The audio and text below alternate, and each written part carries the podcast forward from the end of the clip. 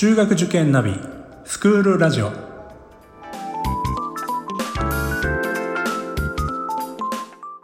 スクールナビゲーターののびるです。この番組は中学受験を目指すご家庭に学校の先生からの生の声や受験に役立つ情報をお届けするラジオです。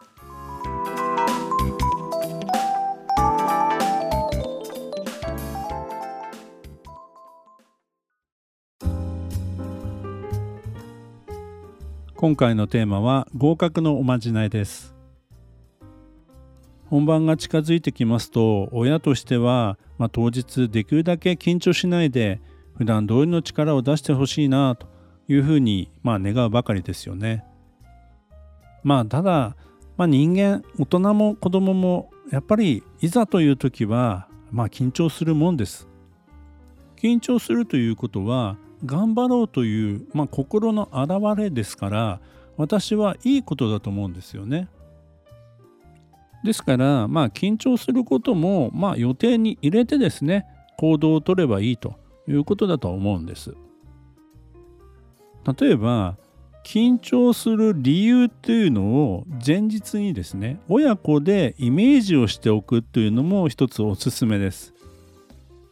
いつもは乗らない電車へ乗るとかコロナ前ですと学校の前にはものすごい人がいて、えー、いろんな塾の先生が出迎えてるとか。試験会場に入って自分の席に着いたら周りの人がみんな優秀そうに見えるとか。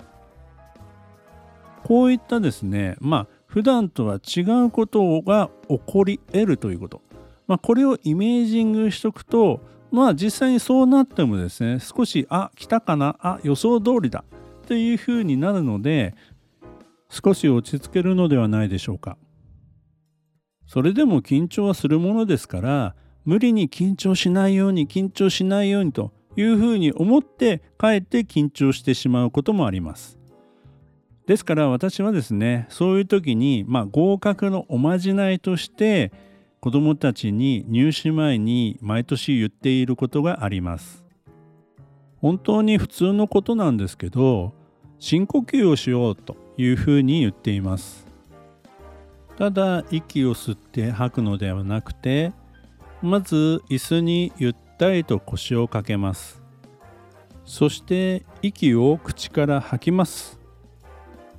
その後ゆっくりと3秒かけて鼻から吸います。そしてもう一度今度は6秒かけて口から息を吐きます。これを34回できるとですね本当に落ち着くんですよね。自然に目も閉じますのでなんか心が落ち着くんですよね。私はこれを受験生の壮行会に実際に子どもたちにやってもらって合格のおまじないだよというふうに伝えています。実際にやってみたら緊張しなかったという受験生もいましたので入試本番に向けてご家族でやってみてはいかがでしょうか。皆さんにとっての幸せな受験になりますことを応援しています。